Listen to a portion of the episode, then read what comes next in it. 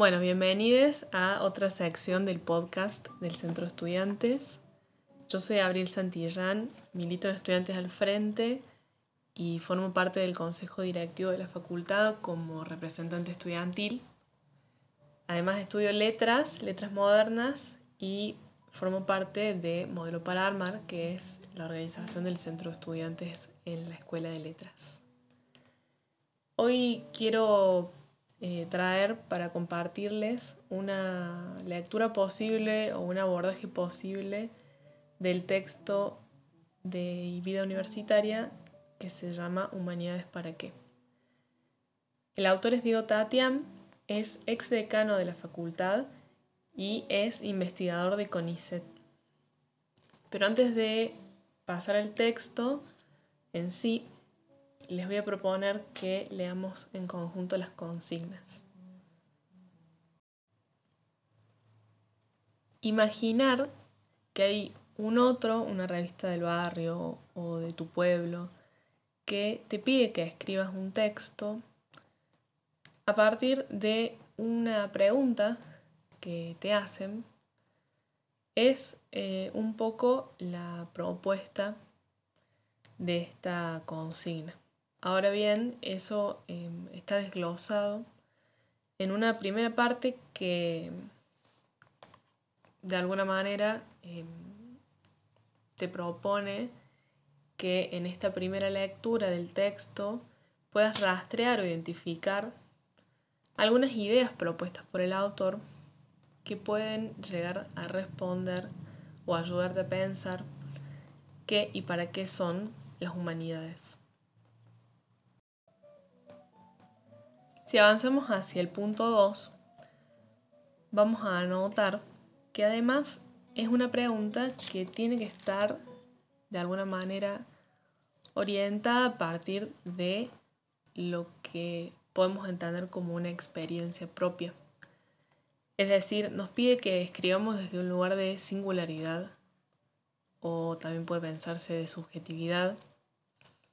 Y esto me parece muy importante porque les dejo una pista a la hora de, ponerse a, trabajar con este texto, que es que em, se puede entender que no hay una única respuesta posible a esta pregunta que ustedes deberían detectar y plasmar sobre su texto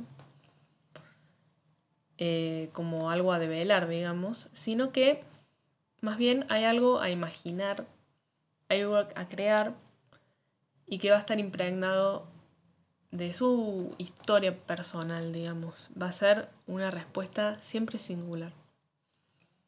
Vamos a ver, y con esto me adelanto un poco, que mm, esta singularidad también eh, de la palabra, de la escritura, siempre va a estar de todos modos eh, en una red de sentidos que finalmente son o tienen algo de colectivo.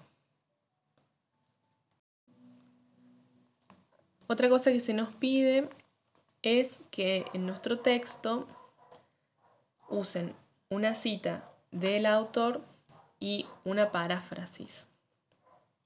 Son dos recursos para introducir la voz de un otro o una otra en un texto propio. Ahí en la misma consigna van a ver que está aclarado de qué se trata cada uno de estos recursos, pero también, y esto es también un adelanto de, de la propuesta de lectura que les traigo, es importante que en el mismo texto, Humanidades para qué, ustedes puedan rastrear esos mismos recursos y cómo el autor los utiliza para citar o parafrasear a otros autores y a partir de eso desatar una reflexión personal o un diálogo con ellos. Entonces, eh, sí vamos a hablar y desglosar algunos conceptos, algunas ideas del texto, pero es importante también entenderlo como una propuesta de abordaje de esta práctica de lectura-escritura que el mismo que la misma actividad, digamos, les propone que hagan. De alguna manera sería como ese ejercicio, digamos, replicar ese ejercicio de escritura. De hecho, van a ver que cuando empieza el texto eh, hay una cita muy importante de Pascal Quignard y a partir de allí es que eh, se desprende una reflexión inicial acerca del tema que eh, nos convoca. ¿Qué es el hombre? Un palo para matar, una bolsa vieja para transportar lo matado, una especie de pellejo, una lengua para referir la matanza del muerto al sobreviviente, el comedor de lo muerto. Funciona casi mitológicamente. Y, como dice el autor, es una escena bien conocida porque se ha repetido, por decirlo de alguna forma, esta idea en muchos autores que piensan al lenguaje, que piensan al relato. Y mm, lo sitúan eh, como una necesidad para darle sentido a la experiencia. en este caso, eh, esta, esta ida de, este ser humano para conseguir alimento, esta experiencia que vive individualmente y que a la vuelta, al hogar, se convierte a través de la palabra en un relato. Más adelante van a ver un relato que sirve no solo para evitar la pérdida, de eso que pasó que él solamente sabe, sino además para conferirle sentido. Y acá es donde se vislumbra una vinculación muy íntima entre el lenguaje y las humanidades. Por eso, las humanidades como una forma de vida que si se piensa, digamos, que una forma de vida es consagrarle tiempo a algo, entonces las humanidades es la consagración del tiempo a las palabras, a los sentidos. Continúa hablando de que es también un diálogo silencioso con los muertos. Y acá la cuestión de la interlocución, además de, de lo meramente documental. Y en este punto, cuando habla de la interlocución, se introduce una palabra muy importante que es sociedad. Hay un rol de las humanidades que está muy vinculado a lo social para el autor.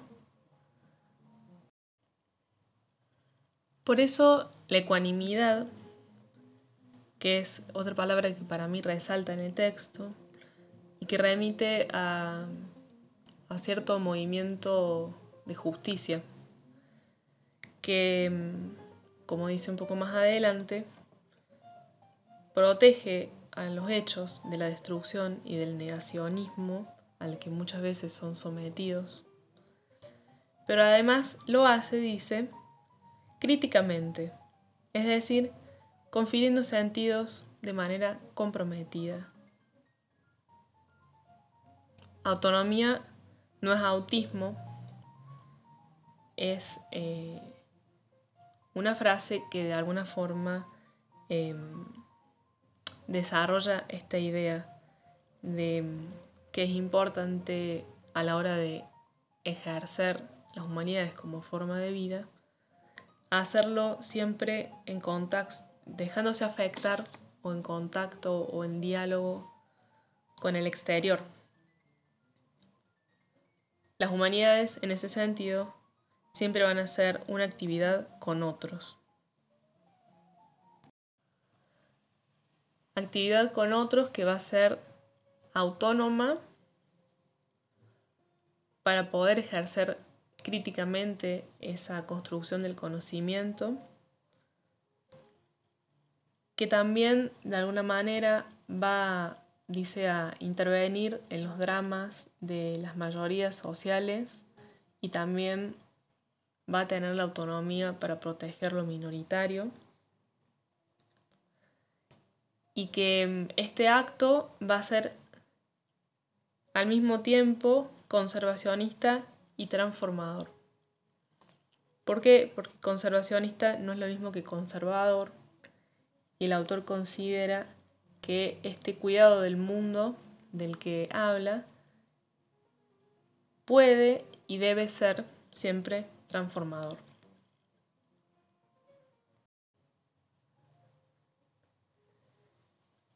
De esta forma, una vida dedicada a las palabras y a las ideas es un aprendizaje inagotable, no solo en cuanto a las lecturas posibles, sino también en cuanto a lo que el autor llama el libro del mundo. Y acá de vuelta aparece esta idea de el diálogo constante eh, con el otro, digamos, con un otro, con, el mundo, con la sociedad. De esta forma, la pregunta, ¿para qué son las humanidades? tiene que ser planteada una y otra vez. Eh, si solamente dialogamos con una biblioteca que siempre es la misma, quizás la pregunta podría responderse una vez y para siempre, pero esta biblioteca siempre se transforma porque es la biblioteca del mundo, para seguir haciendo esta metáfora de, de los libros del mundo o del libro del mundo. Si el libro del mundo siempre cambia, entonces las posibles respuestas a la pregunta que son las humanidades deben siempre seguir planteándose una y otra vez. Además, se enriquecen si las hacemos dialogar, dice el autor, con las grandes y viejas preguntas de la humanidad.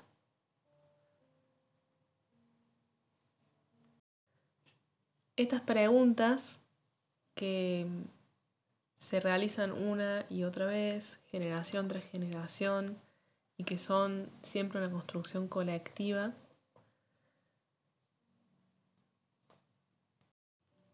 son por lo tanto un objeto de disputa es decir, la práctica de las humanidades no significa la ausencia del conflicto. Sobre todo si pensamos, como dice Tatian, que el mundo de las ideas puede ser ocultado y su poder detentado por unos pocos que lo ejercen así sobre o contra los otros. La decisión de que el conocimiento propio y singular tenga esa característica por el hecho de ser un conocimiento común y colectivo, es decir, que el conocimiento no sea solamente una potencia común, sino un derecho de las personas, es en el fondo una decisión política. El derecho a la filosofía, como dice Derrida, se va a distinguir de lo que eh, se entiende como un privilegio. La diferencia entre un derecho y un privilegio es que el derecho es o aspira a ser siempre universal y colectivo, en tanto que el privilegio es a costa de otros, es una ventaja que hace de sí mismo una excepción.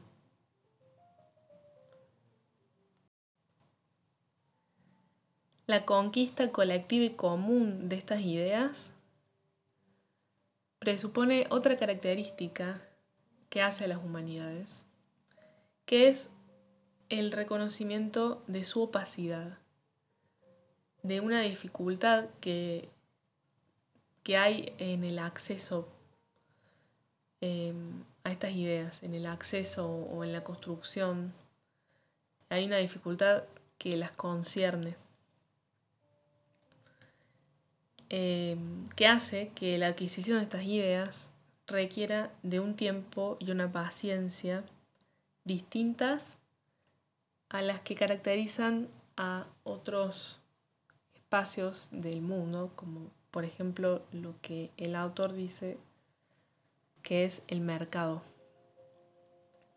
Por eso dice que eh, las ideas no son fáciles de mercantilizar, es decir, de que entren en ese sistema de compra y de venta como cualquier otra mercancía.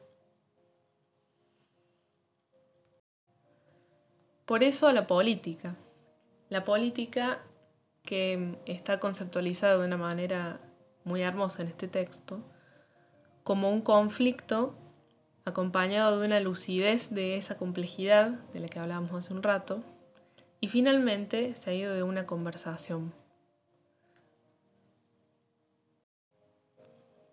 Esta idea de lo político, dice el autor, es fundamental para comprender cabalmente la distinción de la que veníamos hablando acerca de lo que es un derecho y lo que es un privilegio. En la siguiente sección del texto van a ver que hay un acercamiento más, em, más claro, digamos, más explícito al tiempo en el que bueno, se escribió este texto. Retomando lo que decía hace un rato acerca de la importancia de hacer una lectura de este texto, no solo en cuanto a las ideas que plantea, sino también al ejercicio de escritura que propone, les propongo a ustedes que piensen también a la hora de escribir sus textos como la pregunta que se hacen de por qué eligieron la carrera de humanidades puede estar atravesada por este, este mundo, este libro del mundo, este afuera del que venimos conversando. Si quieren inspirarse, esta parte del texto está buena porque hace ese ejercicio de anclar digamos, la reflexión en un tiempo preciso. Este anclaje posible de ser hecho es lo que más adelante Tatian llama el poder de las humanidades como un poder de interpretar sentidos, de producir cambios en las representaciones acerca de nosotros mismos, de transformar las instituciones políticas en medio de las que vivimos y morimos, de resistir imposiciones, de despertar el deseo de emancipación y de conservar memorias amenazadas. Esta potencia interrogativa para abrir lo real, desplegar sus pliegues y proponer o convocar transformaciones es finalmente para el autor la tarea de las humanidades. Van a ver que llegando al final del texto retoma Pascal Quignard con dos citas. Leanlas, son muy bellas. Tómenlas si quieren para sus textos o tomen otras citas que para ustedes les resulten interesantes a la hora de, esta de, de aventurarse esta tarea de abrir lo real a partir de una interrogación. Otros años, más o menos por esta época, cuando estaban todavía por iniciarse los cursillos cursos de nivelación presenciales. El ejercicio que proponíamos para trabajar e introducirse a la propuesta de actividad con este texto era muy divertida, era un juego que consistía en anotar una infinidad de palabras en el pizarrón sueltas que a los ingresantes le hubieran llamado la atención, los hubieran movilizado por algo, de alguna forma, de este texto. Y a partir de esas palabras aparentemente inconexas, se daba una dinámica muy linda en donde empezábamos a conversar y reflexionar colectivamente acerca de lo que nos inspiraba. Y en esa misma conversación, casi desapercibidamente, empezaban a trazarse algunas líneas en el pizarrón que iban conectando conceptos, palabras, ideas, hasta finalmente dejarnos con una auténtica red de sentidos plasmada de forma colectiva en ese pizarrón y desatada por un mismo texto. Quizás en sus casas puedan plantearse un ejercicio similar. Eh, la construcción de la, de la escritura, de un relato, incluso de la teoría a partir del juego, es algo que tiene una potencia infinita. Así que los animo a que se aventuren en ese juego.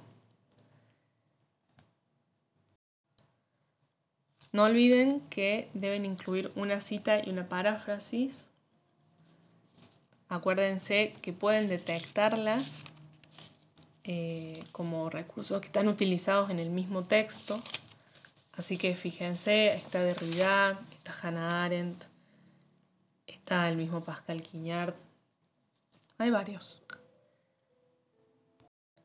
Y recuerden también que no hay una respuesta única a develarse a estas preguntas que imaginamos que nos hace la revista del barrio o del pueblo, sino que más bien algo a imaginar y crear a partir de nuestra singularidad, que como hemos conversado, tiene mucho que ver no solo con lo individual, sino con lo colectivo y con lo político.